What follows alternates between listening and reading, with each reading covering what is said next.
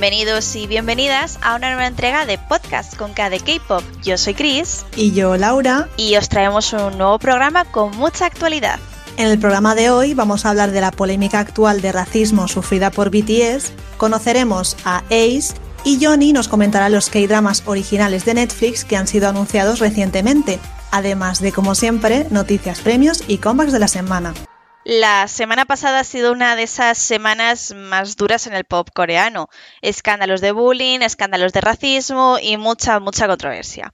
Hoy os vamos a hablar en concreto del movimiento que surgió esta semana y que afecta no solo al grupo BTS, sino también a otras bandas coreanas y a la población asiática en general. Porque si algo tenemos que destacar de esta semana es que ha sido una semana llena de odio, de xenofobia y racismo algo que por supuesto desde este programa estamos totalmente en contra y por supuesto también denunciamos. Hace poco MTV anunció que el grupo coreano BTS haría un especial Unplugged la última semana de febrero. Esta noticia fue acogida con gran alegría no solamente por todo ARMY, es decir, todos los fans del grupo, sino por los seguidores del género, los cuales mostraron igualmente su apoyo a la agrupación masculina de Big por ser el primer grupo de K-pop en realizar un programa especial con la cadena. Los siete miembros nos regalaron un total de cinco canciones diferentes. De esta manera podemos disfrutar de Telepathy, Blue and Grey, Life Goes On, Dynamite y La joya de la corona, un cover de la canción de Coldplay Fix You. Como no puede ser de otra manera, con el talento y la popularidad que tiene BTS, poco tardaron las actuaciones en entrar en el top de tendencias de YouTube, además de dominar los trending topics de Twitter con distintos hashtags. Pero, como ya sabemos, cuanto más arriba estás, más odio recibes. Y por desgracia, así fue. En una cadena de radio alemana llamada Bayern 3, el DJ y presentador Matthias Matuschik realizó una serie de comentarios hacia la banda de K-pop que calificarlos de racistas y xenófobos es quedarse muy pero que muy corto.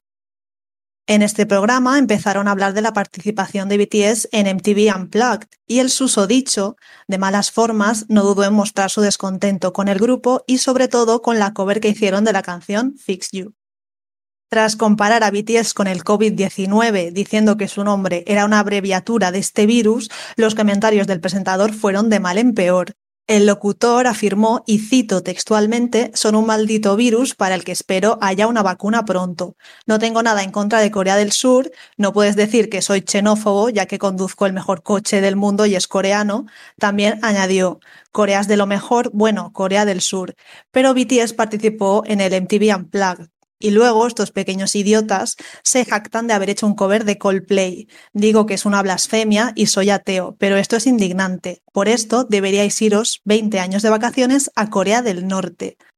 O sea, vosotros fijaos cómo se puso este señor, por llamarlo de algún modo, porque habían hecho un cover de Coldplay, el cual, por cierto, a ellos mismos les encantó e incluso felicitaron públicamente a través de Twitter, historias de Instagram e incluso comentaron el mismo vídeo de la actuación poniendo precioso en coreano, un detalle de lo más bonito y que a mí me hizo mucha ilusión porque Coldplay pues me gusta mucho, es una banda que me gusta mucho, Fix You es mi canción favorita de ellos.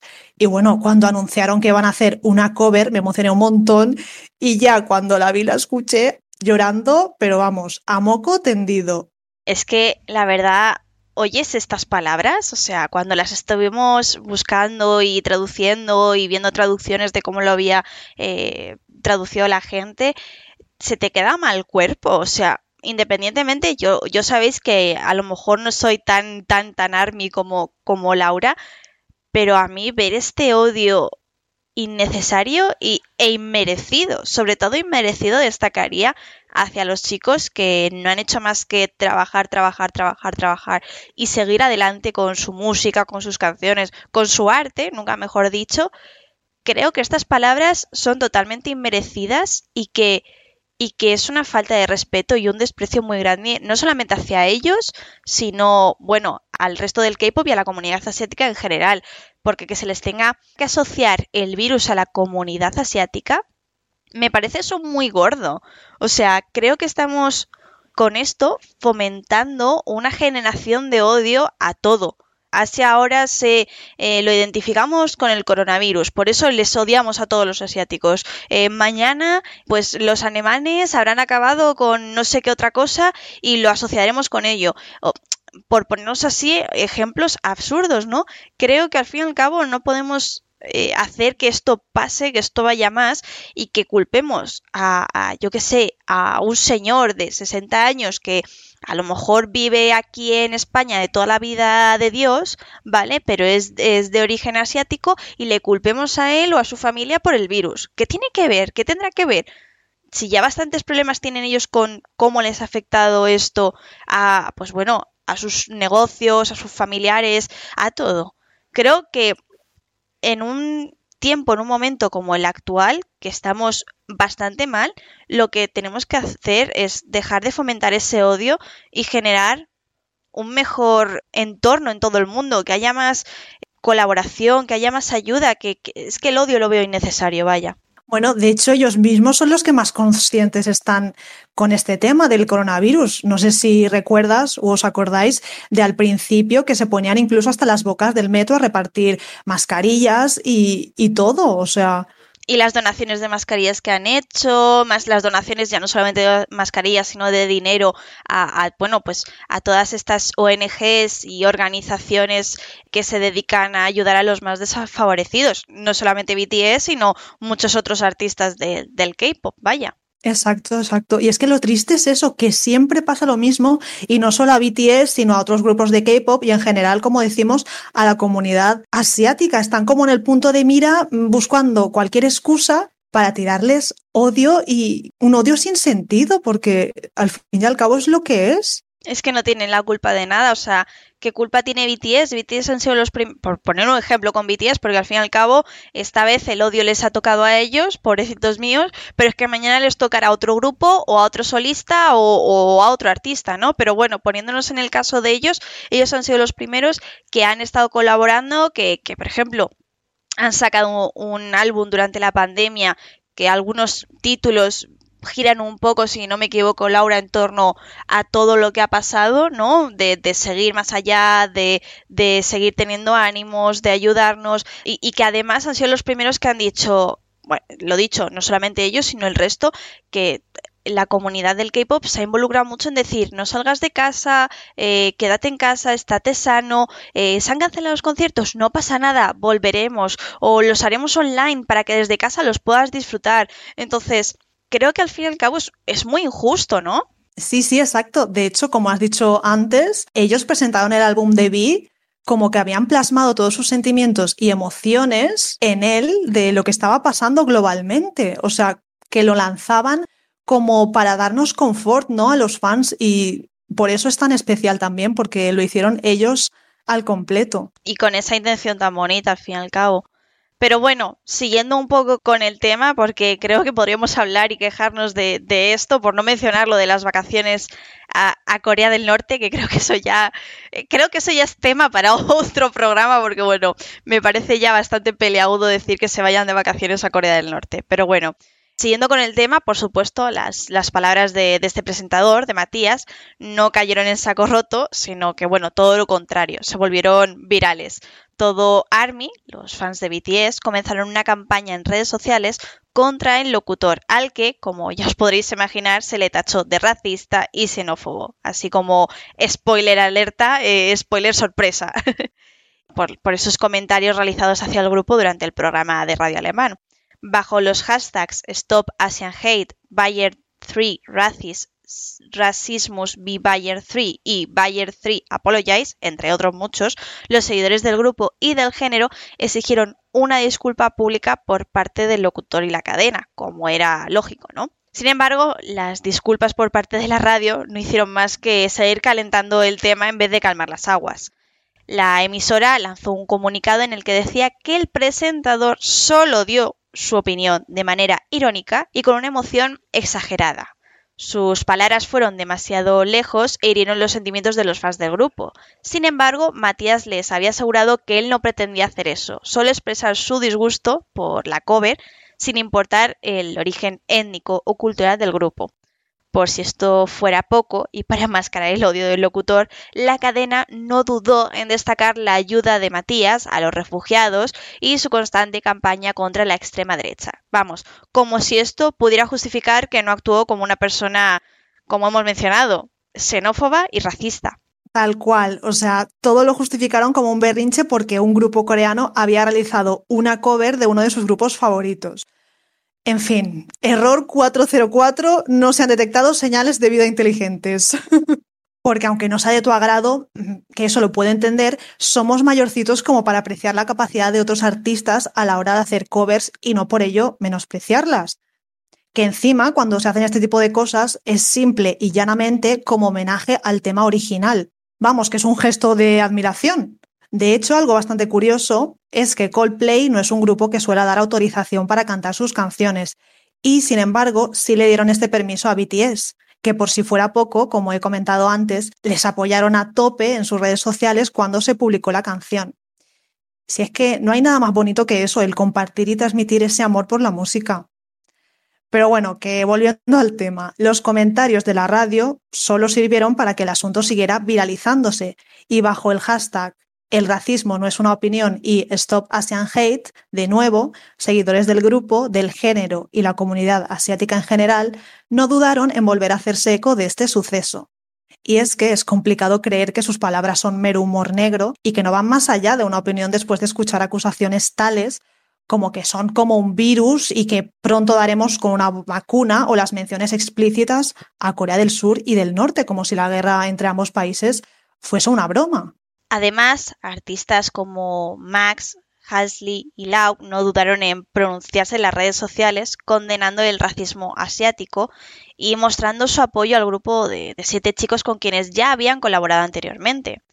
Max no dudó en destacar lo trabajadores y humildes que han sido de la industria, diciendo que se merecen todo el éxito que han cosechado, mientras que Lau mencionó que está en contra de todos los comentarios hirientes por parte de la cadena y que nadie debería soportar eso.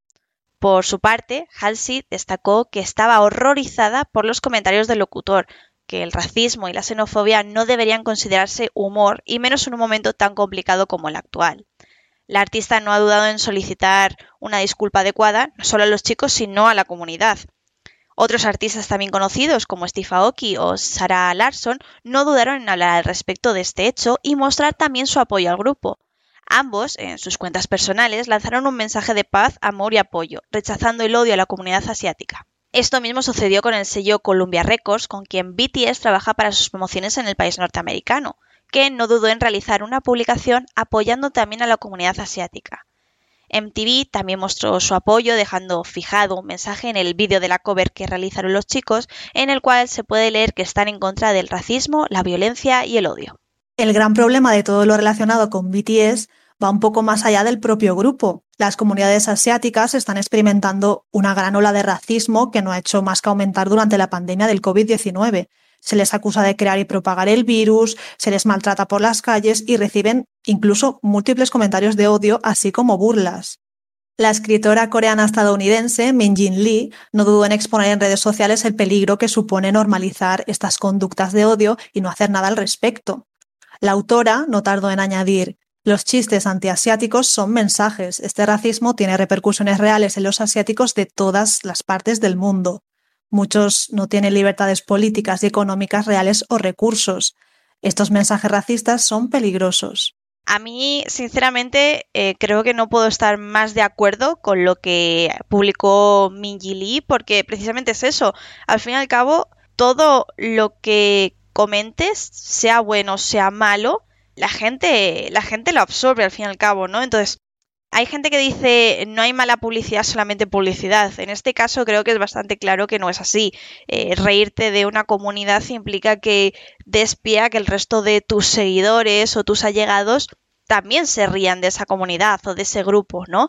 Y, bueno, además de todo, que es que... Mm, volviendo un poco al tema principal, que es eh, que este señor se cabreó porque habían hecho una cover de Coldplay, o sea, yo, fuera del mundo del K-pop, uno de mis grupos favoritos es Imagine Dragons. O sea, yo me imagino a BTS, BTS como Blackpink, como Twice, como cualquier grupo que me encante, haciendo una cover de Imagine Dragons y te juro que es que me he hecho a llorar de la felicidad. Que vale, que a mí cabe la casualidad de que se me juntan dos cosas que, me gustan mucho de la música, que es el K-pop, como es el pues un, artista de pop normal, ¿no? O sea, de pop genérico, por decirlo de alguna manera, ¿no? O, o, de pop occidental, ¿no? Por, por, situarlos a los pobres en un sitio. Por ejemplo, cuando se juntó también el League of Legends con KDA y que estuvieron las chicas de Yaidel, yo en ese momento no me hizo especial ilusión a lo mejor el decir, jo, pues a lo mejor me hubiera gustado que en vez de J-Idol estuviese otro grupo, pero gracias a eso, ahora soy súper mega fan de J-Idol y digo, qué maravilla el que haya pasado esto, que se hayan juntado eh, estas dos cosas que me gustan y gracias a ello yo haya podido seguir eh, creciendo ¿no? O sea, como abriendo más mi mente y aprendiendo más de este mundo y del otro. No sé si me explico. Tal cual. Es que todo este tipo de colaboraciones son una fantasía y como dices tú, tú conociste a G. Idol a raíz de ahí e igual como tú, seguro que a mucha gente más le pasó lo mismo. Entonces es eso, como que llega a más público este tipo de colaboraciones y eso es súper bueno para, para todas las partes. Totalmente de acuerdo, es que es, es, que es precisamente eso lo que quería expresar. Y luego aparte, volviendo al tema ya del, del racismo, o sea, yo sigo flipando de que tengamos, eh, o sea, de que exista el, racismo en una sociedad como la que vivimos ahora, tan desarrollada, con gente de todas las etnias. O sea, yo lo digo por, por, por sobre todo yo vivo en Madrid, ¿vale? Que bueno, ahora no se puede salir a calle, pero lo normal en verano cuando sales a pasear, te vas al centro y ves a gente de todas partes, ves turistas, ves gente que trabaja y que vive aquí, que son de todas partes. Yo en ningún momento he mirado a nadie por encima del hombro pensando que puedo ser yo mejor simplemente por, por ser yo de aquí, madrileña, eh, decir, bueno, soy mejor que tú. O, o, es que eso me parece tan, tan de mentalidad de, de, de adolescente.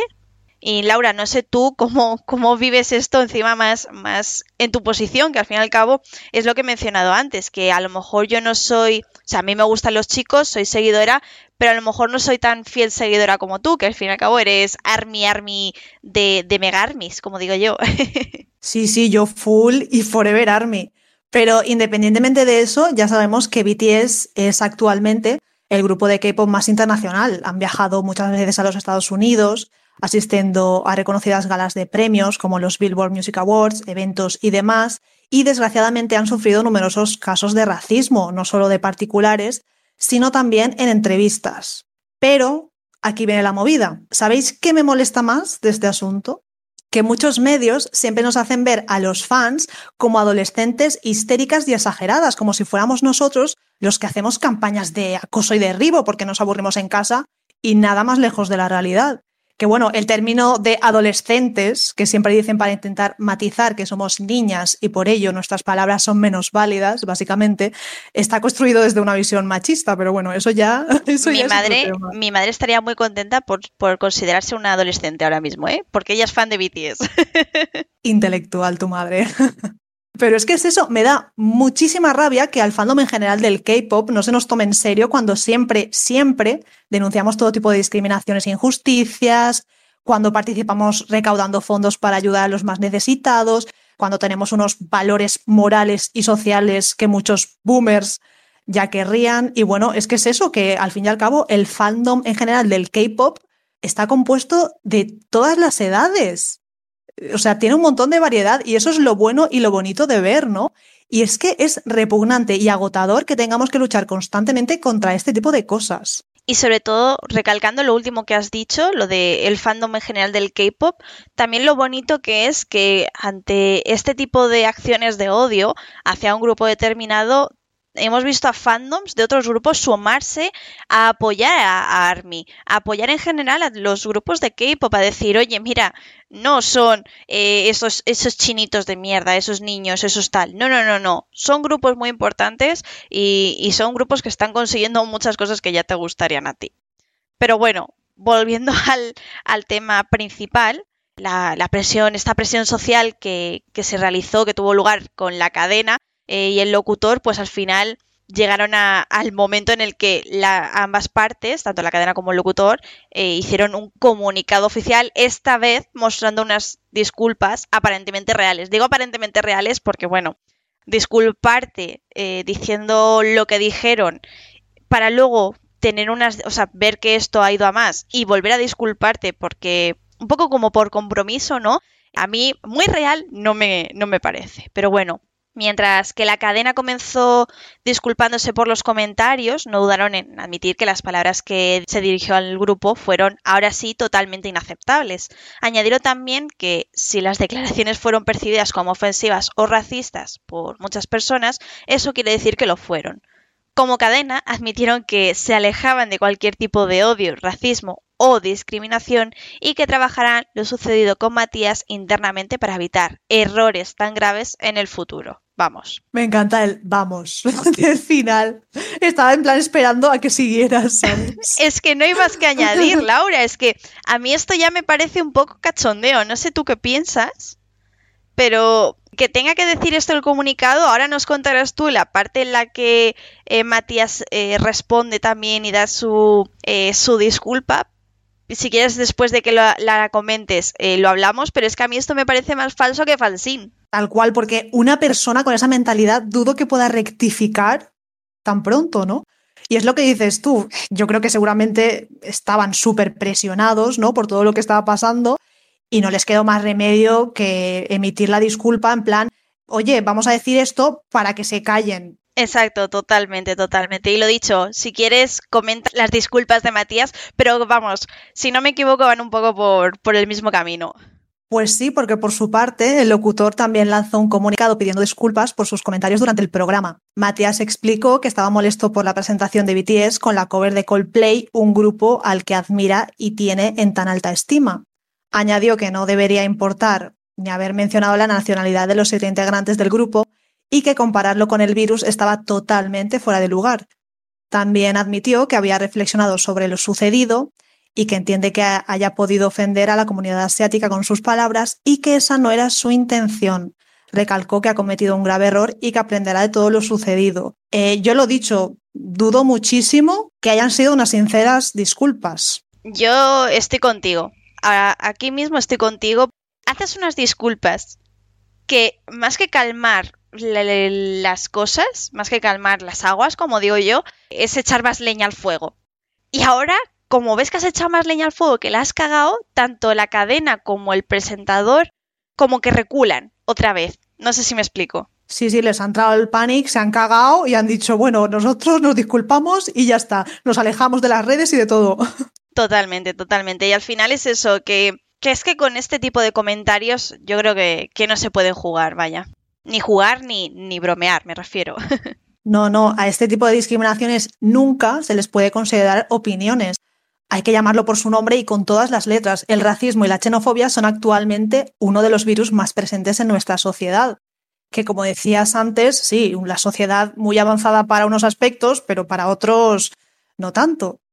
Y lo dicho, son comportamientos que tenemos que señalar, corregir y erradicar. Yo por mi parte, antes de finalizar esta sección, me gustaría destacar el mensaje que, transmitió Nanyum, líder de BTS durante la Asamblea General de la ONU, que es un vídeo de 2018, pero que bueno, que ahora a raíz de todo esto, como que muchos han vuelto a compartirlo en redes sociales, ¿no? Sobre todo la parte que voy a leer justo ahora, que, en la que dice, no importa dónde estés, de dónde seas, el color de tu piel ni tu identidad de género, habla por ti mismo, encuentra tu nombre y tu voz hablando por ti mismo, ¿no? Es un poco recalcando que da igual seas chino, seas asiático, seas eh, latino, seas español, seas italiano, da igual, sé tú mismo. Lo que no creo que forme parte de uno mismo es esto, el, odio. Seguimos conociendo los grupos más relevantes del mundo del K-pop y queremos hacerlo de la mano de sus seguidores más fieles. En esta ocasión, como ya pudisteis escuchar en anteriores programas, traemos a fans de grupos o solistas del pop coreano y os contamos de una forma muy diferente quiénes son, su evolución y lo más destacado de cada uno. Y en esta ocasión toca hablar de Ace, un grupo masculino que destacó durante su predebut por sus actuaciones en mitad de las calles de Seúl. Y para hablar de ellos contamos con una fiel seguidora del grupo. Paula, bienvenida. Hola, muchas gracias Estoy encantada de estar aquí. Paula, nosotras sí que estamos encantadas de que estés aquí y que nos vayas a dar a, conocer a, un grupo como, como este. Y bueno, a ver, ¿qué te parece si, si empezamos? Cuéntanos, ¿quiénes son Ace? Pues a ver, Ace son un grupo de cinco chicos que debutaron el 23 de mayo de 2017 con la canción de Cactus. Eh, los nombres de los cinco serían, bueno, primero digo los nombres reales y luego los artísticos. Juni, Donghun, Sejong, Byungkwan y Yuchan. Y los nombres artísticos serían Jun, Donghun, Wao, Byungkwan y Chan. Me, parece muy, muy curioso que, muchos grupos de, K-pop tienen estos nombres artísticos, ¿no? Este, el, stage name, si no me equivoco, que, se le llaman. Sí, en este caso hay dos que no tienen stage name como tal y realmente otros dos es parte de su nombre como tal. Porque, por ejemplo, Donghun y Byungkwan tienen el mismo nombre. Sí que es verdad que al principio, cuando debutaron, sí que tenían stage name, entre comillas, por ejemplo, Byung-Kwan no debutó llamándose así. Eh, al principio se llamaba Jason, pero se lo cambió al poco tiempo y ya se quedó con Byung-Kwan. Y Dong-Hun debutó con Hun.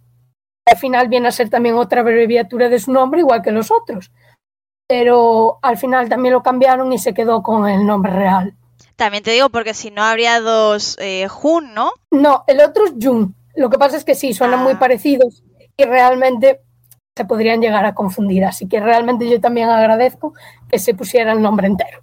No, no, claro, es que por eso te digo que yo mi, mi fallo ha sido eso, porque creía que era, se pronunciaba similar o, parecido. Pues no, no, no, totalmente de acuerdo con lo que acabas de decir. Me parece bastante acertado, porque bueno, yo aquí ya la primera de cambio liándola. La mujer, es normal, a ver, es que solo cambia una letra. Entre la J y la H, pues fácil confundirse. No, no, y que al ser pronunciación coreana, que realmente nosotros no, controlamos toda la pronunciación coreana al fin y al cabo, eh, lo pronuncias un poco como crees que se pronuncia, ¿no? Y, parece así como bastante parecido, ¿no? Y, bueno, cuéntanos un poquito más de ellos. Pues a ver, eh, os puedo contar que, por ejemplo, eh, Byung-Kwan y Chang fueron eh, trainers de GYP y, por ejemplo, conocen a algunos miembros de Stray Kids. Concretamente, eh, son amigos de Chang, de Van Chang, en este caso. Y después, por ejemplo, Jung y Wow vienen de la... Bueno, yo es que esto lo pronuncio en español porque mis pronunciaciones en inglés y en coreano son malísimas y suelo españolizar, como yo digo, todo.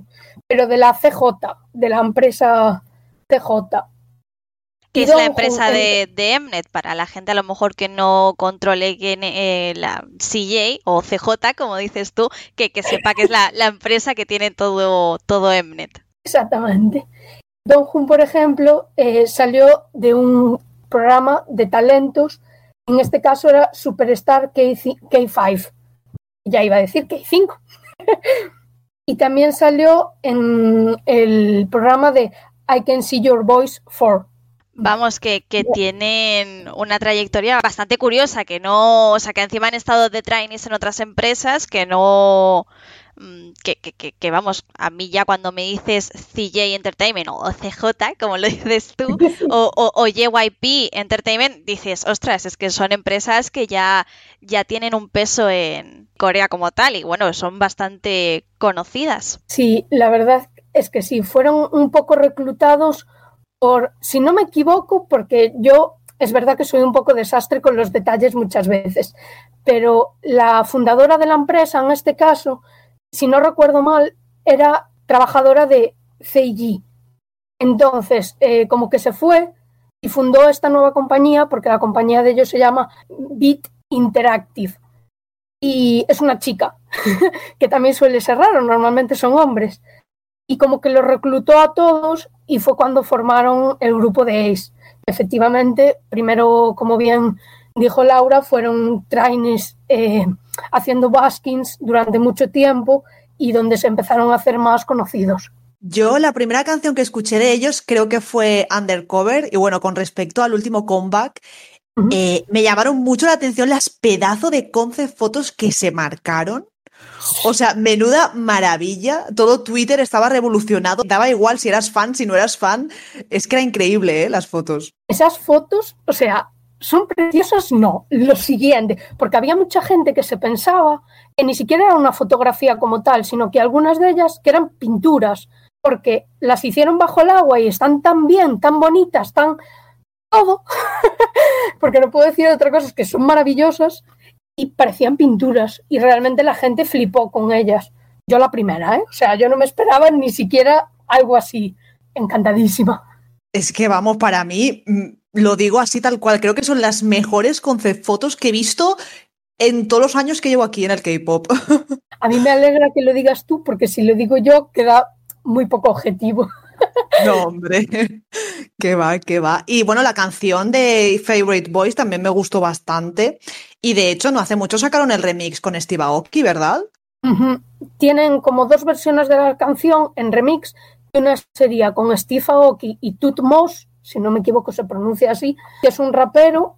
Y después tienen la versión sin Tut Moss, simplemente ellos con Steve Aoki. Es verdad que a mí personalmente es la que más me gusta, ya metiéndonos en temas más de gustos y tal, pero sí, hablando de remixes, ese. Pero si no, prefiero la canción original. Y vi a mucha gente que también prefería la original porque tiene como más ritmo. Como que en el remix, en vez de mejorarla, le quitaron partes un poco importantes, entre comillas. No sé si me explico. Sí, sí, suele pasar. A mí también me gusta la normal, o sea, la original. Yo entiendo perfectamente lo que dices porque ahora se está haciendo bastante, tampoco quiero decir común ni viral, pero cada vez vemos eh, más canciones de otros grupos, no solamente de, de, Ace, que se suman a esto, a hacer remixes con grandes artistas de estos del, del remix, de DJs, jope, que no me salía la palabra, vaya, eh, reconocidos, ¿no? Y que también lo que hacen, aunque yo también soy más partidaria del, de la canción original, ¿vale? Cuando se hacen este tipo de cosas, lo que también hacen es que esta canción a lo mejor vaya un poco más allá, ¿no? Que, pegue ese salto, como hablamos siempre aquí a lo largo de este podcast, de, fuera de Corea a, todo lo que es Europa y América, ¿no? Bueno, Occidente, vaya. Sí, supongo que al final, pues eso es lo que pretenden, hacerlas más conocidas y que lleguen a más gente que igual a un público que de otra manera es mucho más difícil. Pero bueno, ahora por ejemplo sí que dijeron de que en principio iban a hacer colaboración. No, no me quedó muy claro si pretendían hacerla cada mes durante este año o algunos meses que iban a sacar colaboraciones con gente. Eso no me terminó de quedar a mí muy claro, pero porque yo soy un desastre para quedarme 100% con los detalles. Pero sí que los fans estamos ahora pendientes porque se supone que en febrero iban a sacar otra colaboración, no se sabe obviamente ni con quién aún ni nada, pero dijeron que la iban a sacar. Entonces, pues estamos ahí atentos a ver qué es lo que sacan y con quién. Pero van a sacar, mi duda es, van a sacar, no sé si lo sabes, ¿eh? como no, no tal, eh, mi duda es, ¿sabes si estas eh, colaboraciones se van a hacer con artistas de dentro del K-pop o de fuera del K-pop? Porque me parece también, ambas, ambas cosas me parecen muy, muy curiosas. ¿eh? Pues en principio lo que se sabe es que no va, o sea, va a ser una persona ajena al K-pop, igual que en este caso fue Steve Aoki, pues por ejemplo había rumores de que incluso podía llegar a ser Daddy Yankee porque ellos hacen covers, muchas covers, y por ejemplo, una de las veces bailaron también canciones de reggaetón, como puede ser Taki Taki, o salieron cantando así en el coche y tal, la canción de Despacito, y una vez mencionaron en Twitter a Daddy Yankee, no me acuerdo ahora por qué motivo, y como que Daddy Yankee creo que también lo había visto o algo así. Entonces hay rumores de quién podría ser o no ser, y entre ellos pues está él. Yo encantada, ¿eh? que yo además me gusta el reggaetón, así petit comité y entonces yo si hacen una colaboración y encima bailan una canción tipo reggaetón, uf, me puedo morir. No, no, no, temazo. Oye. Temazo para cuando abran las discotecas, si es que las abren en algún momento. Yo creo que lo petarían muchísimo. Porque además una cosa que tienen es, por la que suelen destacar mucho, incluso dentro de grupos de K-pop que lo comentan, es que sus coreografías son complicadas, muy difíciles y, y que no son ninguna broma. Entonces, pues me encantaría encima, pues eso, ver una coreografía de ellos en una canción así también tipo reggaetón, no sé, eso me encantaría, ojalá. Oye, me encanta esta fusión que ha pegado el K-pop, ¿no? Con los ritmos latinos en colaboraciones y demás, mm. que de hecho lo comentamos en el pasado justo programa. Eso te quería, te quería decir, Laura, justo eso quería decir. Pensamos igual en la misma línea. Aquí Pili Mili, pero vamos, totalmente. O sea, eh, me, parece muy curioso y también me gusta, me gusta que haya este tipo de, fusiones, de, mix, también como forma de juntar ambas culturas y, y de nuevo, me repito, eh, lo siento, pero ir más allá, ¿no? Que creo que también es algo que destaca. Me parece muy interesante. Sí, a mí también. Creo que además, pues eso, les puede brindar diferentes oportunidades que de otra manera seguramente no tendrían y llegar a gente que, pues, oye, igual escuchan esa canción y no es que se vayan a meter dentro del K-pop, pero pues se abren a nuevas cosas, descubrir cosas que dicen, pues mira, de otra manera no hubiera sabido nunca lo que es y de repente encuentran con que les gusta o al revés, gente que le gusta el K-pop, pero no le gusta el reggaetón como tal, pero igual así fusionado, pues les van cogiendo más el gusto. Veo claro el, discotecas con, con K-pop camuflado de, de reggaetón, ¿eh? Yo más uno a eso. sí, es que además ya ni camuflado. O sea, hay canciones de K-pop. De hecho, para mí, eh, sin ir más lejos, Cactus o Kalin, que son las dos primeras canciones de Ace, o sea, tiene una música discotequera en plan tecno por el medio. Y tú dices, es que me la pones en una discoteca, yo la bailo sin saber lo que es esto, pero a tope, a tope de, energía con ellos. Y bueno, cuéntanos, a mí me gusta la chicha, a mí me gusta saber un poco lo, lo más curioso o las anécdotas así como más interesantes del grupo. Cuéntanos sobre este tipo de cosas de los chicos. Pues una cosa que a mí eh, me resulta interesante y hay gente que obviamente que no es fan, pues igual no lo sabe, pero eh, participaron en varios survivals. Dos de ellos participaron en The Unit, que en este caso serían Jung y Chang. De The Unit, el grupo resultante fue UMB y Chang, en este caso, debutó con ese grupo. Entonces, habrá gente que igual a como tal no los ubique, pero si siguieron a UMB, pues que sepan que uno de ellos llegó a debutar y era Chang. Jung se quedó a las puertas, pobrecito mío, pero, pero sí, y después eh, los otros tres entraron en el survival de Mix Nine, que en este caso es un programa de, de la YG. De la YG. Y este sí. Y eran eh, Byung-Kwan, Wow y Dong-Hun. Dos de ellos consiguieron entrar en el grupo final, que fueron Byung-Kwan y Dong-Hun, pero la YG nunca llegó a debutar este grupo y me alegro un montón. Pues me parece muy chulo, porque eh, bueno, es que aquí somos eh, fiel seguidoras de, los survivals, eh, al menos desde hace poquito, sí que es verdad que a lo mejor no hemos podido ver muchos, a lo mejor entre Laura y yo, pero sí que es verdad que nos hemos propuesto este año ponernos al día con los survivals que, que ocurran. Y me parece muy interesante cuando vemos a, a idols participar en este tipo de, bueno, de survivals, sin ir más lejos, y verles debutar, ya sea a lo mejor dentro del grupo que a veces se forma dentro del propio survival o que a lo mejor no consiguen debutar a raíz de ahí, pero a raíz de ahí se dan a conocer para llegar a estar en otros grupos. Sí, de hecho ellos participaron en los survivals para en parte ganar popularidad, ya que bueno, de aquellas pues no eran tan conocidos como pueden llegar a ser ahora y era como un impulso para que más gente pues pudiera conocerlos. Totalmente de acuerdo, totalmente de acuerdo. Y te iba a decir, ¿hay así alguna otra anécdota así interesante de, del grupo que quieras compartir con nosotros? Pues una cosa en cuestión que quería mencionar porque es que fuimos muy pesadas es que Ace hizo en 2019 una gira mundial y en febrero, justamente dentro de tres días, hace dos años, vinieron a Madrid y el concierto de Madrid nos lo añadieron por pesadas. Fue con My Music Taste y en, la primera, en, el primer cartel que hicieron de la gira, España no estaba incluido. Pero empezamos a pedirlo tan pesadamente que al final terminaron por añadir, añadir Madrid como una fecha a mayores, por lo pesadas que fuimos. El poder del fandom. Real, real. Solo por pesadas fue por lo que nos añadieron ahí la fecha. Y después así otras anécdotas que pueden tener o cosas interesantes, pues, a ver, interesantes, pero que son graciosas. Eh, por ejemplo, ellos tienen vídeos en su canal haciendo ASMR, que para los que sean fans, pues eso es maravilloso, es una manera de iniciarse con ellos.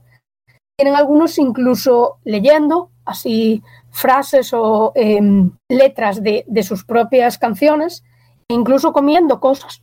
Yo soy muy fan de la SMR, pero tengo que decir que no me gusta mm, los sonidos que hace la gente con la boca. Soy más de, de, ruiditos, no la gente hablando y mucho menos masticándome en la oreja.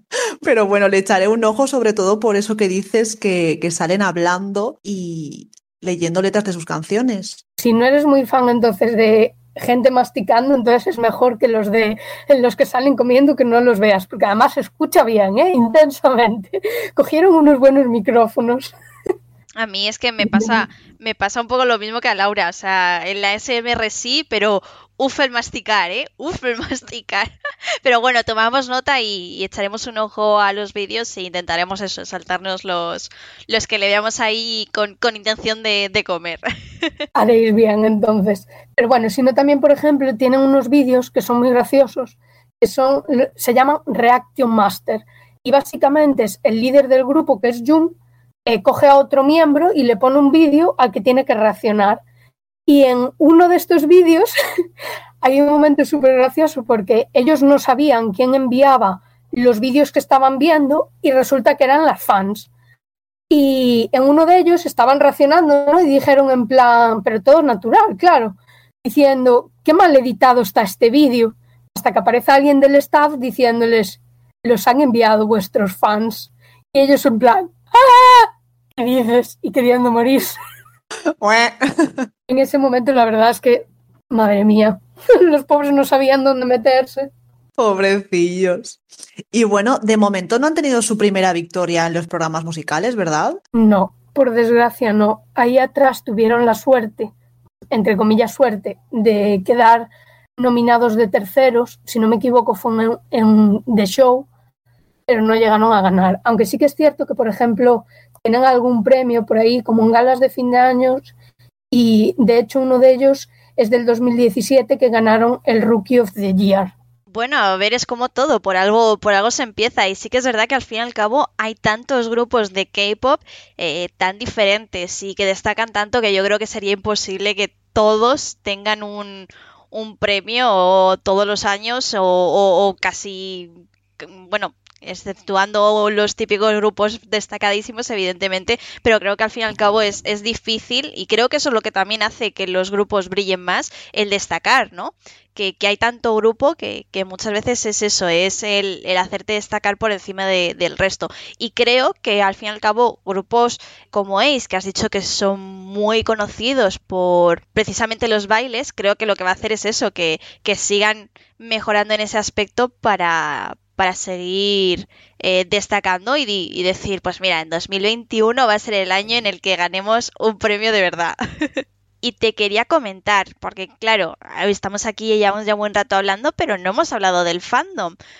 Cuéntanos cómo, cómo os hacéis llamar a, a los seguidores de, de, este grupo y, y qué, qué, maneras tenemos de, de seguirles y de conocerles. Pues en este caso el nombre del fandom es Choice, porque ellos dicen que nos eligen amar a nosotras igual que nosotras elegimos amarlos a ellos.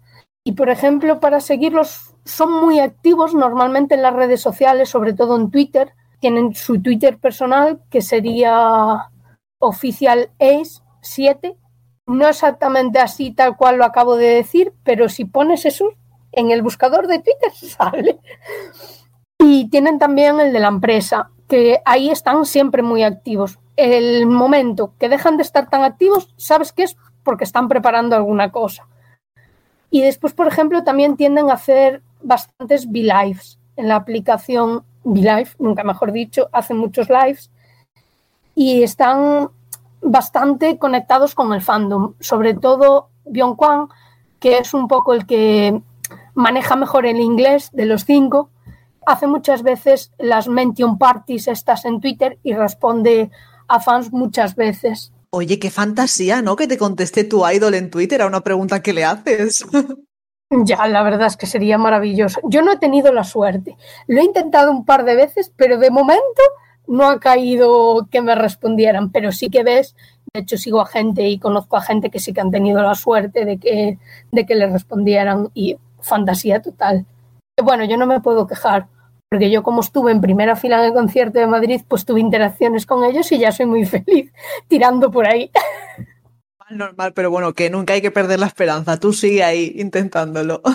Y bueno, vamos ya a entrar en lo personal, que es algo que nos gusta mucho también. ¿Desde cuándo y cómo los conociste? ¿Qué es lo que te hizo hacerte fan?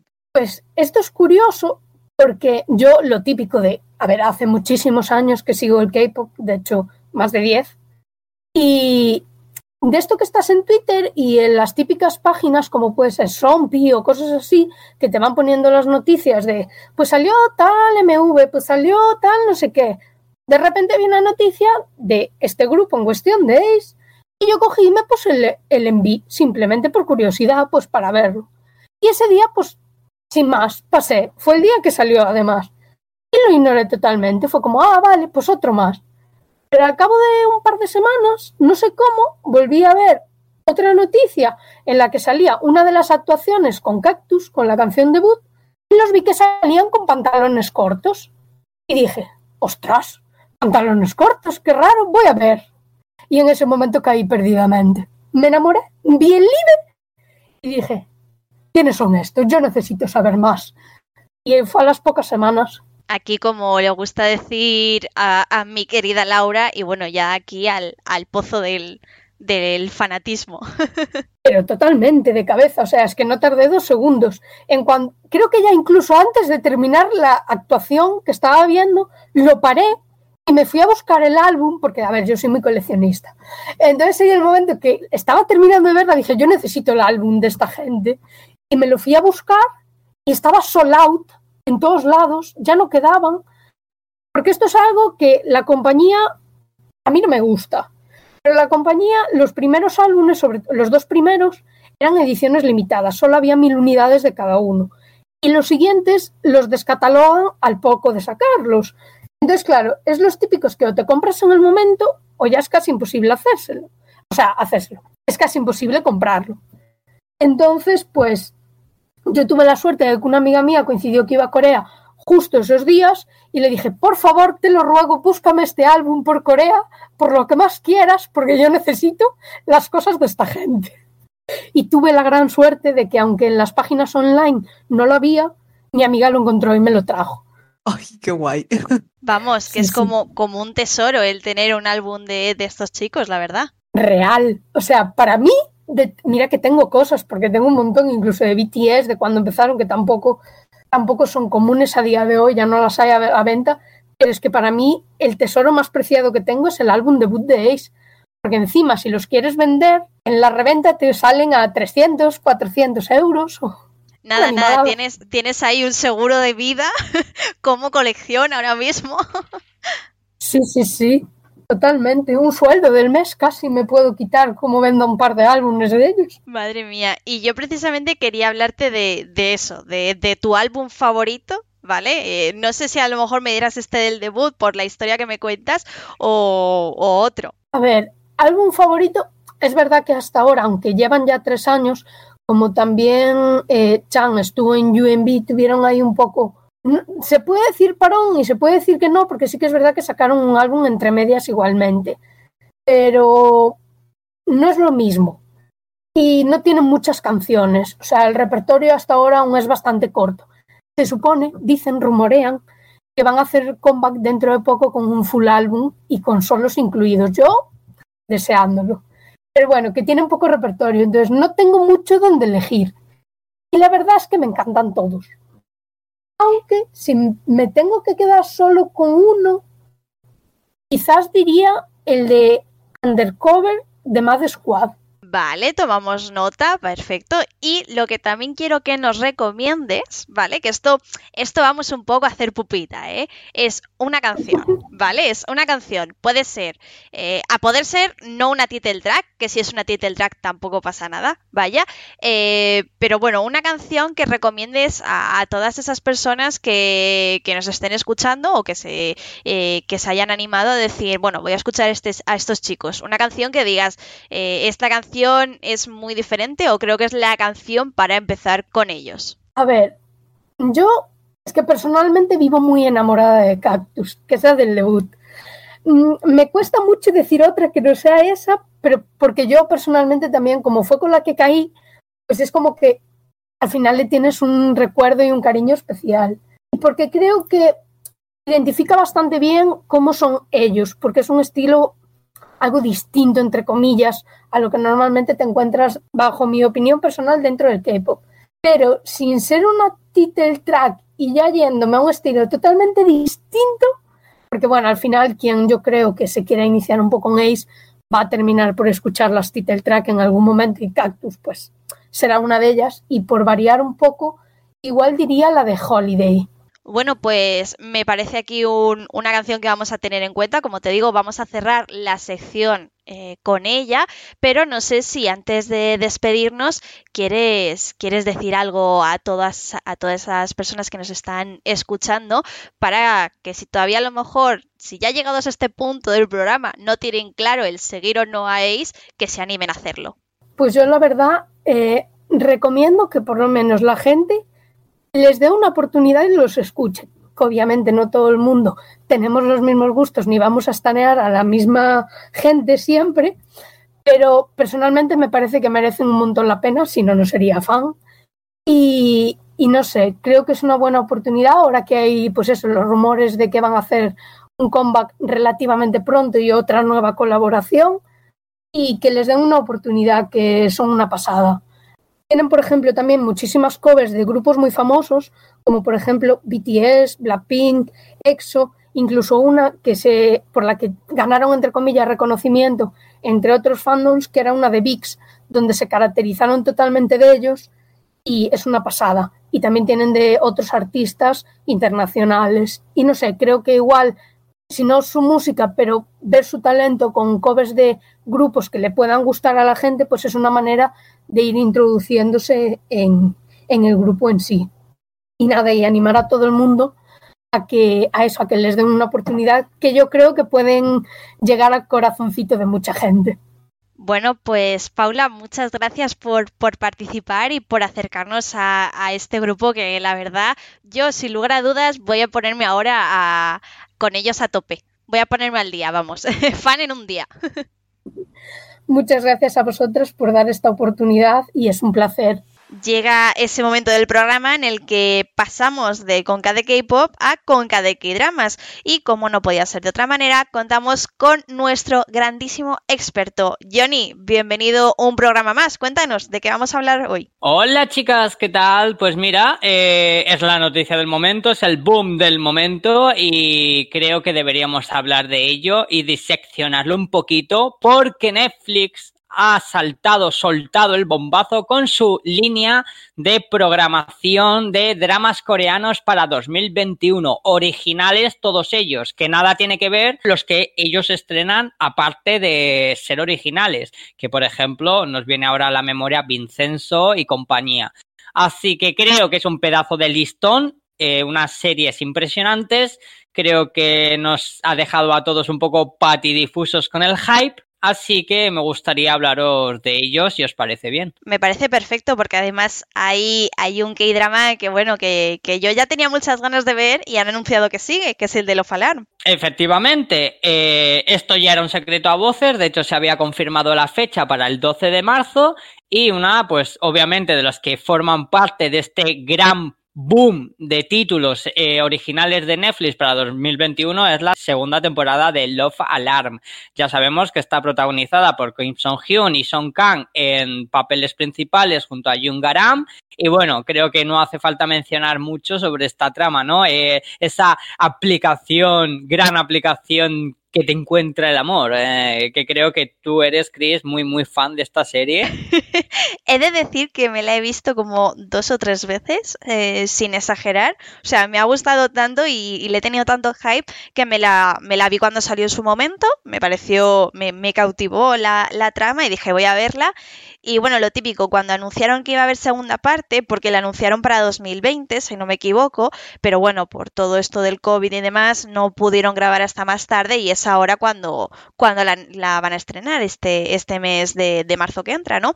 Y bueno, lo dicho, muchísimas ganas, mucho hype, todo el mundo quiere ver qué pasa, con quién se queda la protagonista, cómo evoluciona, Eh, creo que hay muchas ganas, no, no voy a entrar en detalles por si no habéis visto la primera para que podáis aprovechar estos días e ir corriendo a ver esos ocho episodios, me parece que son.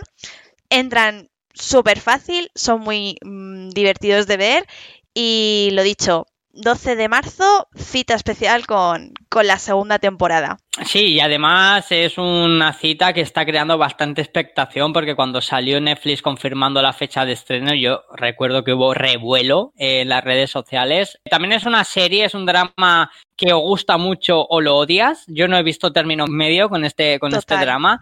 Así que a ver, a ver, a ver cómo aventura esta segunda temporada y a ver qué sorpresas nos trae, que, que, no serán pocas. Como llena de sorpresas son los títulos que nos ha presentado Netflix, hasta 14 títulos, cabe mencionar, y por ejemplo, dentro de esos títulos tan grandes y tan potentes como Desert Pursuit, también conocida como DP, que significa ser el nuevo drama de Jung In, que además Yu In también este 2021 nos presenta Snowdrop con Jisoo, que es otro de los grandes dramas de 2021.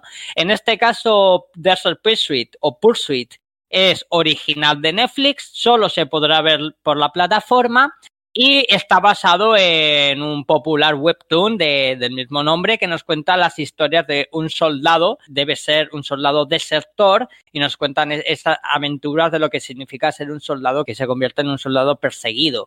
Entonces creo que está bastante interesante. Además también entre el elenco nos podemos eh, encontrar a Ko Kyung Juan o algo así, o sea, un hombre súper raro, pero que este hombre es bastante, bastante potente porque es el director de Welcome to My Home o de Maggie. O también, si no me equivoco, nos encontramos con Son Q, que hace no, no mucho eh, estrenó la de Designate Survivor, que no sé si la habéis visto, o también el remake de Switch coreano. Así que bueno, creo que es un elenco bastante interesante y a tener en cuenta siempre y cuando sabiendo que realmente el personaje principal es Jun In, que bueno, creo que hemos hablado mucho de él porque, por ejemplo, la película Frecuencia de Amor, creo que la hemos hipeado constantemente por lo bonita que es. También tendremos zombies, incluso por partida doble, porque dentro de la temática zombie, que esto que parece ser que le gusta mucho, mucho a Netflix, siguen con las aventuras de Kingdom, en este caso con el Spin Dom, que es la de Warrior of Asin, que está protagonizada por mi querida Jung Ji-hyun, eh, My Sassy Girl, para que nos hagamos a, la idea. Eh, la historia de Kingdom Warrior of Asin es una continuación. Es como, muy esperado, ¿no? O sea, creó mucho hype el personaje, si no me equivoco, que, al fin y al cabo lo que ha generado es que se convierta en una propia serie aparte, ¿no? Totalmente, y además cabe destacar que Jun Ji Hyun apenas aparece en toda, en toda Kingdom, apenas aparece en los últimos 15 segundos. O sea, es un personaje que ha creado bastante histeria y hype obviamente también tiene que ver con que la protagonista sea Jun Ji Hyun, que es una diosa dentro del mundo de Dramaland y del cine. Entonces, esos 15 segundos finales de la temporada 2, que es donde realmente aparece este personaje, que hasta entonces no lo conocíamos, pues ha creado muchísima expectación hasta tal punto que le han dedicado un spin-off a ella para conocer su historia y saber por qué aparece en el final de la segunda temporada. Claro, esto tiene un poco dos observaciones. Primero, que este spin-off es una secuela directa de, de, Kingdom 2 para contarte el personaje, pero también significa que puede ser una especie de entradilla para una posible tercera temporada de Kingdom. Eh, una tercera temporada que no se ha confirmado todavía, pero bueno, todo hace de, pensar que, que han seguido con ello para seguir con la estela de Kingdom. También teniendo en cuenta que tanto actores como guionistas como directores actualmente están rodando la serie Mount Giri. Entonces creo que es para sacar un poco de tiempo entre que rueda Mount Giri, estrena Mount Giri, eh, es sacarle tiempo, ¿no? Para hacer un poco la espera más amena. Y como comentaba, hay otra serie también que han mencionado o han sacado dentro de la alineación de próximos K-dramas de Netflix, que es la de All of Us Are Dead. Mm, perdonad mi inglés, que es muy chungo, pero lo que viene a ser eh, zombies, zombies, pero en plan en, en un instituto. Que no en un instituto en sí, sino que personajes de la universidad, por lo que parece o por lo que ha salido un poco a relucir, es que se encuentran encerrados dentro del instituto de la universidad porque fuera se ha proclamado la, el típico apocalipsis zombie. Entonces nos cuentan un poco el nivel de supervivencia de, de esta gente. Eh, el elenco es muy, muy, muy jovenzuelo. Por ejemplo, vemos nombres como Jun Chan Young, que apenas tiene un par de dramas, aunque meros cameos. También nos encontramos a Park Ji-ho, que esta también pues tiene sobre todo nivel de películas, porque la hemos podido ver en The Witness o en Fabricate City, y supondrá ser su segundo dro dorama, iba a decir, que no es dorama, que es K-drama, que dorama es solo para Japón, chicos. Eso y bueno, eso es. Entonces, bueno, pues, eh, ¿qué encontrarnos con este drama de zombies? Pues realmente ni idea porque apuestan por gente joven, también por un director bastante joven, entonces parece ser que va a ser un poco la sorpresa, ¿no? De a ver si va a ser capaz de salir esto a buen flote. Pero claro, se me viene a la memoria que, por ejemplo, otro de los originales de Netflix, en este caso de 2020, de 2020 como fue extracurricular, también pensábamos o creíamos que el elenco era demasiado joven y desconocido como para ser un éxito y resultó ser totalmente un éxito. Así que está bien. Dime. Perdón que te interrumpa. Claro, ahora que has dicho esta curricular, ¿no ha salido nada acerca de la segunda temporada? Porque es que tuvo un final muy abierto. Yo creo que todo el mundo estamos esperando a que anuncie la segunda temporada. Sí, yo las últimas noticias que leí al respecto es que se había, se había confirmado una segunda temporada apenas semanas después de haberse estrenado o finalizado el, el drama. Así que yo supongo que sí, pero bueno, esto es como todo. Y además, sobre todo con, con Netflix, que es muy de confirmar segundas temporadas y tardar un montón de tiempo en hacerlas. o, cancelarlas, que luego es eso o cancelarlas. Véase Love Alarm 2, que como bien decía Chris al inicio, se había planteado para 2020 y casi como que han tardado un año entero en, presentarla. Exacto, de hecho es eso, justamente se anunció como para mm, finales, media, eh, última, la última, los últimos meses de, de, 2020 y bueno, aquí estamos, 2021 ya y, y, han anunciado ahora que va a ser este mes de, de marzo, pero bueno, lo que sí quería comentar yo es que me parece muy sorprendente que la gran mayoría, no todos evidentemente, pero la gran mayoría, porque por ejemplo el All of Us Are Dead, que es el que estábamos hablando, eh, mencionando justo ahora, este de los zombies y demás, también viene de un webtoon, pero es que si no me equivoco, Love Alarm creo que también viene de un webtoon. Eh, también hemos mencionado otro, me parece que ahora mismo no. Sí, el, de, el que has dicho, el de DP, el de Deserter Pursuit, también viene de un webtoon. O sea, me, me parece bastante curioso. A lo mejor podríamos hacer un día un, un programa hablando de, de adaptaciones eh, de, webtoons a, a K-dramas que, que, sacaríamos mucha chicha al respecto. Pero me parece bastante curioso, vaya. Totalmente, y, y, estás de acuerdo, porque también otro de los títulos que quería mencionar ahora también está basado en un webtoon. O sea, parece que Netflix le ha encantado esto de, de adaptar cosas, porque, por ejemplo, uno de sus últimos grandes éxitos, que ha sido la de Sweet Home, también era una adaptación. Otra serie a la que estoy esperando que confirme la segunda temporada. Sí, sí, estamos en ascuas, estamos en ascuas.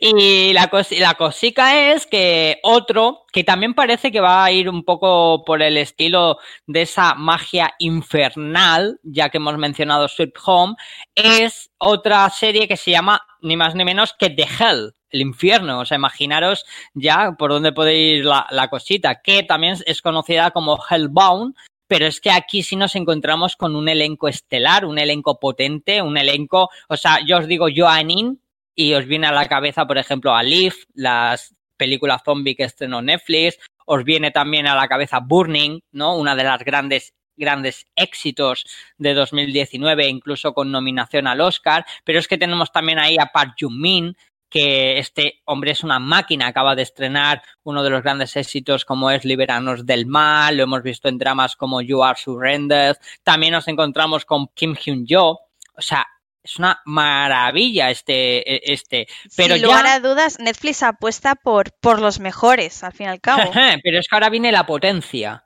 Porque si el elenco con Joan In, con Kim Hyun Jong o Park Jung Min es potente, la potencia ya eh, eh, eh, resaltada es que es el director de Train to Busan. El director de Train to Busan la se guinda, pasa la guinda al del mundo pastel. de las series. Sí, sí, o sea, y de hecho, eh, John Sang-heo, John ya había mo movido, iba a decir, pero ya había metido un poquito el culete en el mundo de Dramaland porque él fue el guionista de una serie bastante interesante de TVN como fue The Cursed y ahora parece que ya eh, ha metido ya no solo un poco el culete, ya lo ha metido hasta el fondo y ha dicho a tomar viento, yo dirijo y nos encontramos con el debut en dirección del querido director de Train to Busan. O sea, esto es, bueno, Train to Busan, Península, ya sabemos qué capacidad tiene este director. Y es que si hablamos de elencos, de elencos, de potencia de elencos, por ejemplo, otro de los títulos que ha anunciado Netflix es la de Skip Game. Skip Game, solo con decir que está protagonizada por Lee Jung Jae, Lee Jung Jae, Dios Todopoderoso Lee Jung Jae, ¿vale? Es el protagonista junto a otro grande como Park Hae-soo de este Suburban, porque al final esto es, es un drama que es como un, eh, la historia es, bueno, y cabe destacar que Gonjo estaba anunciado como, como una aparición especial, no un personaje principal, ni mucho menos, pero sí como un, un, personaje bastante interesante en la trama. Entonces ya habla de una potencia de drama en cuanto a su elenco, basado en como en un juego, un juego de supervivencia en la que los me recordaba Dime. el cuando estuvimos revisando antes los eh, los, re, los, resúmenes no de, de que va a ir cada serie este me recordaba un poco a una especie de los juegos del hambre porque al fin y al cabo es como una especie de, de juego de supervivencia no en el sí, cual un, pues un tienen estilo un... Battle Royale Es- habéis visto sí, la película correcto. de Kitano la de Battle Royale La- pues así sí parecido Exacto, y me, me, me recuerda un poco a esa, te- a esa temática. Bueno, yo, yo ya lo tenía un poco más encasillado a los Juegos del Hambre, no os voy a engañar, pero al fin y al cabo es lo que dices tú, eh, de Battle Royale y demás. Pero mm, me da la sensación de que va a ser como, como más... eh, como más, oscura, ¿no? Como más adulta. Y, además, por ejemplo, venimos de que en 2020, en diciembre de 2020, estrena, eh, Netflix precisamente estrenó un, un original, en este caso japonés, que es Alice in Borderland, que también es de supervivencia, de juegos de supervivencia. O sea, eh, yo creo que va mucho por el estilo de las que mencionamos. Lo que pasa que aquí, por ejemplo, los protagonistas de este Suburban, de este juego macabro, están ahí, pues por lo que sea, y tienen un botín de que si superan todos los juegos o superan sobrevivir, consiguen sobrevivir, se llevan 40, y- 41 millones de dólares o algo así, que es algo así que cambia un poco la dinámica de Poca broma. Cambia la dinámica de las películas o series que hemos mencionado, dado que ellos eh, lo hacen por sobrevivir realmente, porque si no la endiñan. Aquí lo hacen porque quieren ganar el dinero porque están desesperados. Porque tú para meterte en un juego donde te pueden cortar la cabeza literalmente, pues tú imagínate, ¿no? Eh, a mí me crea mucha expectación y es que vuelvo a decir, es que está Lee Jun Jae como protagonista, o sea, a mí me tiene ganado para la causa. Y precisamente de esta serie mencionamos que Gonjo, nuestro querido Confi Primes, eh, había sido anunciado no hace mucho como parte del cast en un pequeño papel. Pero es que Netflix ha anunciado un original donde Gonjo será totalmente protagonista. Y esa es The Silent Sea. The Silent Sea, una serie, una superproducción millonaria de ciencia ficción. Y yo solo quiero decir que el cast principal es Baedona, Gonjo. Gonjo, Baedona. Si hablábamos de Kingdom, hablamos de Baedona. Si hablamos de, de Stranger, hablamos de Baedona. Y de Gonjo, pues bueno, creo que a estas alturas todos estamos enamorados de este OPA. Eh, creo que no hace falta hablar mucho más, ¿no? De esta serie está ambientada en el futuro, donde la Tierra por escasez, de agua se ha ido un poco al garete y bueno, pues hay una élite de científicos que tienen que investigar y demás. Yo creo que es bastante, bastante, bastante interesante el concepto de esta serie, porque además siendo de ciencia ficción, a mí personalmente me llama mucho. Creo que hay que estar pendiente porque he estado investigando y la catalogan como de misterio, pero también como de terror. Entonces, a lo mejor veremos ahí algo que, nos haga saltar, sobre todo a mí, que yo soy muy miedosa, eh, del, sofá cuando lo estemos viendo. ¿eh? También a tener en cuenta por si a lo mejor no sois muy asiduos a este tipo de géneros o, si, o todo lo contrario, vaya. Y luego, y luego hay un detalle bastante interesante que, por ejemplo, el productor de esta serie, productor, que ahí es nada, es Jung Won-sung. Jung Won-sung es un actor reconocido a nivel mundial por películas como A Moment to Remember, como Still Rain, como, eh, por ejemplo, El bueno, el malo y el raro. Bueno, en este caso sería El bueno, el feo y el raro, que es una especie de remake a la coreana de la, del clásico film del oeste. Entonces, tienes a Gonjo, tienes a Baidona, tienes a Lee Young y además un producto de garantías, o sea, es que puede ser un auténtico bombazo este, este drama. A mí me tiene, me tiene ganado para la causa. Otro de los grandes dramas que han presentado, pues por ejemplo, My Name. My Name es la historia de una chica que se, es de una organización criminal que se hace una especie de infiltrada en la policía para poder buscar o encontrar la verdad sobre el asesinato de su padre. A mí me suena mucho así un estilo Infernal Affairs y a mí estas cosas me gustan mucho, mucho, mucho. Y bueno, la protagonista es una chica bastante jovenzuela, se llama Hanson Hee, que la hemos podido ver, por ejemplo, en uno de los grandes éxitos de 2020 como The World of the Married, que es una serie de JTBC que batió todos los récords habidos y por haber. Y de hecho, esta serie en sí originalmente es un remake, porque es un remake de una serie muy, muy, muy conocida de la BBC, que es la de Doctor Foster. Entonces, eh, también la hemos visto en Abyss, lo hemos visto en 100 días como hay príncipe, que comentamos este drama a raíz de, mm, de los idols que se convierten en actores de cine, dado que Dio de EXO la había protagonizado. Entonces, bueno, yo creo que tiene aquí bastante, bastante chicha. Esta, pues parece un thriller de misterio. Además, eh, otro de los nombres que nos vendrá enseguida a la cabeza es de Abo Hyun, que es el malo de Itaewon Class, pero no el malo malo, sino el hijo del malo malo. ¿Vale? Que creo que, el que la lía parda en Itaewon Class, el que básicamente la lía parda en, en Itaewon Class, pues, que también lo hemos visto en Kairos, pues es uno de los protagonistas de este drama. Me parece muy, muy interesante. Al igual que la de Move to Heaven, que significa ser el regreso de Lee Ji-hoon. Lee Ji-hoon, eh, precisamente en Netflix, ha estrenado en 2020 Time to Hunt, que fue todo un éxito.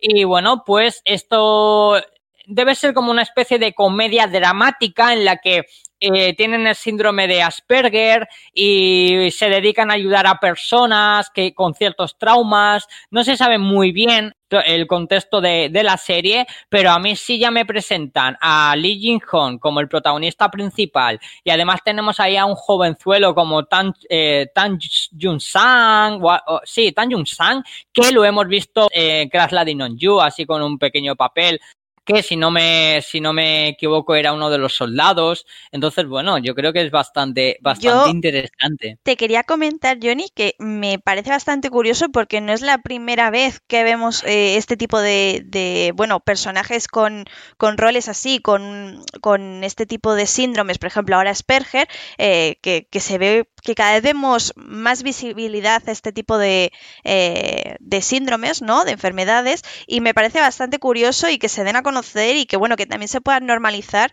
que al fin y al cabo en, la sociedad hay, síndrome, hay gente con este tipo de, problemas, con otros muchos, y que a pesar de todo se puede vivir y, y seguir adelante con ello. Me parece, yo es que yo soy muy, muy a favor de este tipo de cosas y la verdad me, me, me llama mucho la atención. A ver tenemos que ver que anuncien más cosas, que, que, nos digan exactamente cómo, de qué va a ir la serie y tal, pero vamos, yo ya por, por ello ya tienen un, un puntito extra para, para mí.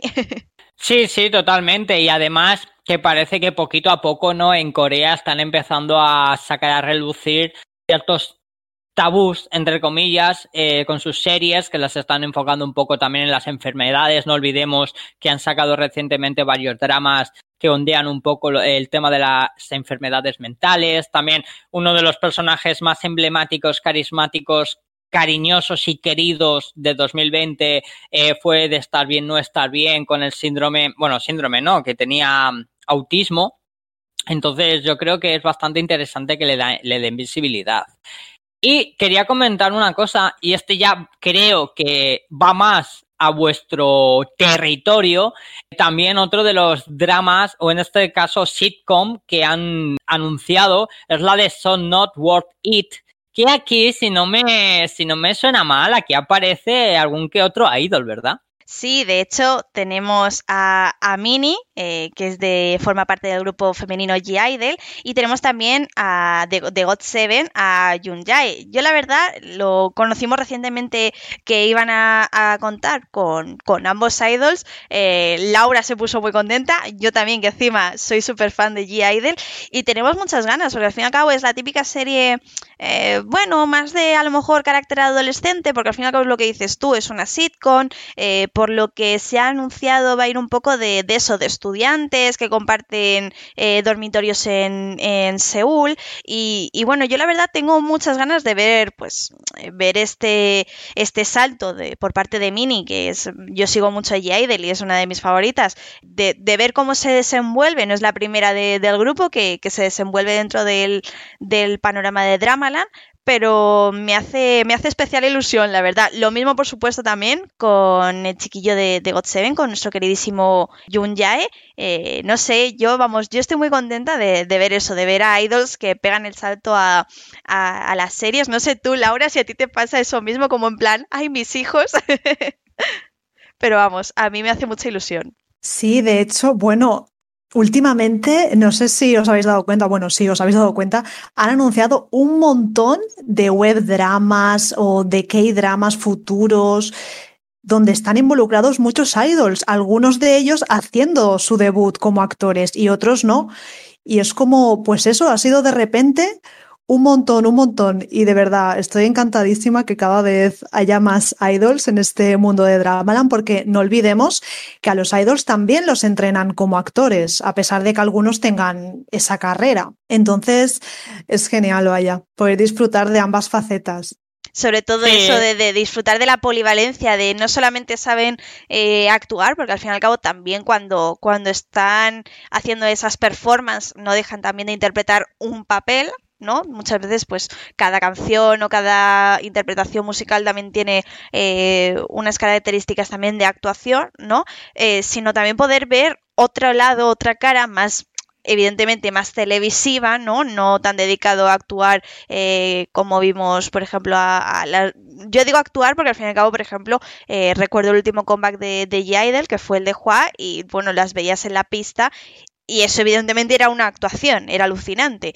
Eh, pero bueno, volviendo a lo que viene a ser los dramas, me parece muy bonito el ver esa dualidad y polivalencia de los artistas, vaya. Totalmente de acuerdo, que además es algo que comentamos en uno de los programas anteriores, de cómo los idols se pasaban al mundo del cine y había alguno que incluso como le había picado más el gusanillo de la interpretación, incluso hacían más carrera en el mundo de la interpretación que en el mundo de la música propiamente, la primera que se nos viene a la memoria es Baisushi, ¿no? O Ayu. Y siguiendo un poco otra vez en el, en el origen de lo que comentábamos de los títulos estrenados por Netflix o, o los títulos que han mencionado, pues tenemos otros bastantes interesantes, también por ejemplo basado en el webtoon, es el de Moran Celse. El webtoon, eh, yo y lo digo de memoria, creo que es un poco de dominatrix, ¿vale? De alguien, eh, bueno, una chica, un chico que trabaja en una empresa, se conocen y bueno, pues le gusta un poco ese mundillo del sado y demás. Es uno de las, de, de las que ha pronunciado como próximos estrenos, Moral Sensei, no se sabe mucho más detalles. Y también otra que han mencionado es la de Carter, que tampoco se saben muchos detalles, pero bueno, son nombres que poquito a poco irán sacando y mencionando y creo que habla muy bien de la inversión, de la gran inversión que está haciendo Netflix por parte de sus propios originales coreanos. Que claro, hay que destacar, una cosa son originales de Netflix, que son los que estamos mencionando, y luego otros son los estrenos de Netflix, que no son propiamente de la compañía o de la plataforma, sino que ellos ejercen como distribuidor. Pues por ejemplo, ahora en 2021 se sabe que Vincenzo no es de Netflix, pero la estrena Netflix, que la comentábamos la semana pasada. La última, por ejemplo, de Parsing Here, Sisyphus The Might tampoco es de Netflix, pero la estrena Netflix. Otro de los esperados, que si no me equivoco se estrenará en junio, es la de Snowdrop, precisamente de Jung Hae-in. También parece ser que la estrenará Netflix, pero no es de Netflix. Entonces creo que entre una cosa y otra, Netflix nos está dando un contenido en cuanto a K-dramas impresionante, ya sea porque son propias producciones propias donde Netflix pone la pasta para que salgan adelante y se realicen y luego porque ejercen de distribuidor porque compran los derechos. Por ejemplo, uno de los últimos grandes bombazos que se sabe que la va a estrenar Netflix y es muy muy esperada es la segunda temporada de Hospital Playlist y no tiene nada que ver con Netflix, pero Netflix pone la pasta, la compra y, y, la mete en su plataforma. Así que creo que entre una cosa y otra vamos a tener en Netflix dramas coreanos para hartarnos, para cansarnos y para llorar incluso porque no, no, no nos da tiempo a ver, a ver todo. Nos van a faltar horas en, en el día para poder ponernos al día con todas las novedades de Netflix. Sí, sí, yo estoy muy emocionado y muy, y muy contento. Así que nada, hasta aquí, como quien dice, mi sección de hoy, hablando de los estrenos más esperados y deseados originales de Netflix. Así que nada, que espero que, que nos vengan muchas, muchas cosas buenas, porque la verdad es que es impresionante el listado que han sacado. O sea, es, es un bombazo, a mí me parece un bombazo, tal cual. Totalmente, totalmente. Estaremos ansiosos esperando más novedades al respecto. Y bueno, aquí ponemos fin a nuestra sección de K-Dramas y volvemos a Conca de K-Pop. Y hasta aquí el programa de hoy. Esperamos que os haya gustado esta nueva entrega y que hayáis disfrutado de la actualidad del mundo del K-Pop y de los próximos estrenos de K-Dramas originales de Netflix. Vaya. Hoy nos despedimos de todos vosotros hasta la semana que viene. Si habéis llegado hasta aquí, como siempre, mil gracias por escucharnos y os recordamos que os leemos en los comentarios de iBox y en Twitter en nuestra cuenta arroba con. Ya sabéis que todo feedback es bienvenido para ayudarnos a mejorar. Y por supuesto, si queréis que hablemos de temas en concreto, venir al programa con invitados a hablar de vuestro grupo o solista favorito, o incluso que pongamos vuestras canciones preferidas, no dudéis en decíroslo porque con esta nueva recomendación de Sebas, que por cierto nos ha comentado que escuchó de casualidad en un café, cerramos el programa de hoy. Esperamos que os guste. Hasta el próximo programa. Adiós.